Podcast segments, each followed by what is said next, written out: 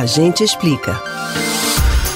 Com o fim do auxílio emergencial se aproximando, cresce ainda mais a expectativa de muitos brasileiros pelo início do Auxílio Brasil, um substituto incrementado do Bolsa Família. Para financiar o novo programa, o governo federal já cogitou várias estratégias, como a reforma no imposto de renda e a PEC dos precatórios. Mas até agora, nada do Auxílio Brasil ser lançado.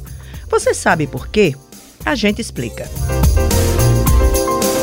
Além da disponibilidade de recursos, há outro impasse importante para o lançamento do benefício: o teto de gastos. Esse teto é um limite fiscal instituído em 2016 durante o governo Michel Temer.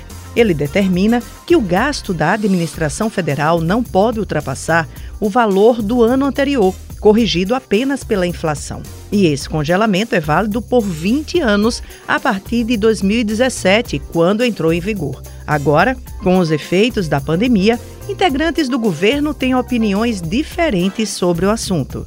Há os que defendem cumprir o teto previsto na Constituição, para tentar manter o equilíbrio das contas públicas e a confiança dos investidores no país. E há os que preferem a ideia de aderir a um crédito extraordinário, autorizado e aberto por medida provisória. A modalidade é permitida pela Constituição apenas para o atendimento de despesas urgentes e imprevisíveis, como em caso de guerra, comoção interna ou calamidade pública.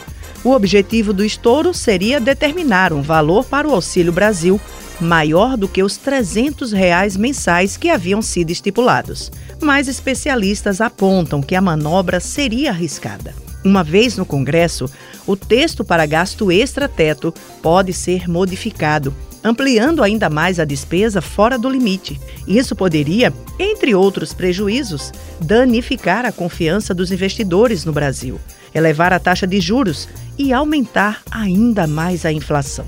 Outra questão é que o orçamento de 2022 nem foi fechado, o que torna ainda mais imprevisíveis as consequências de se furar o teto.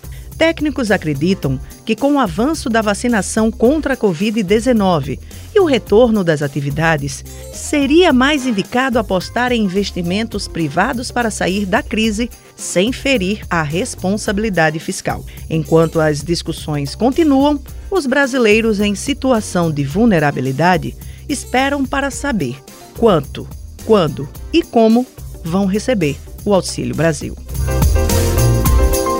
Você pode ouvir novamente o conteúdo desse ou de outros A Gente Explica no site da Rádio Jornal ou nos principais aplicativos de podcast: Spotify, Deezer, Google e Apple Podcast.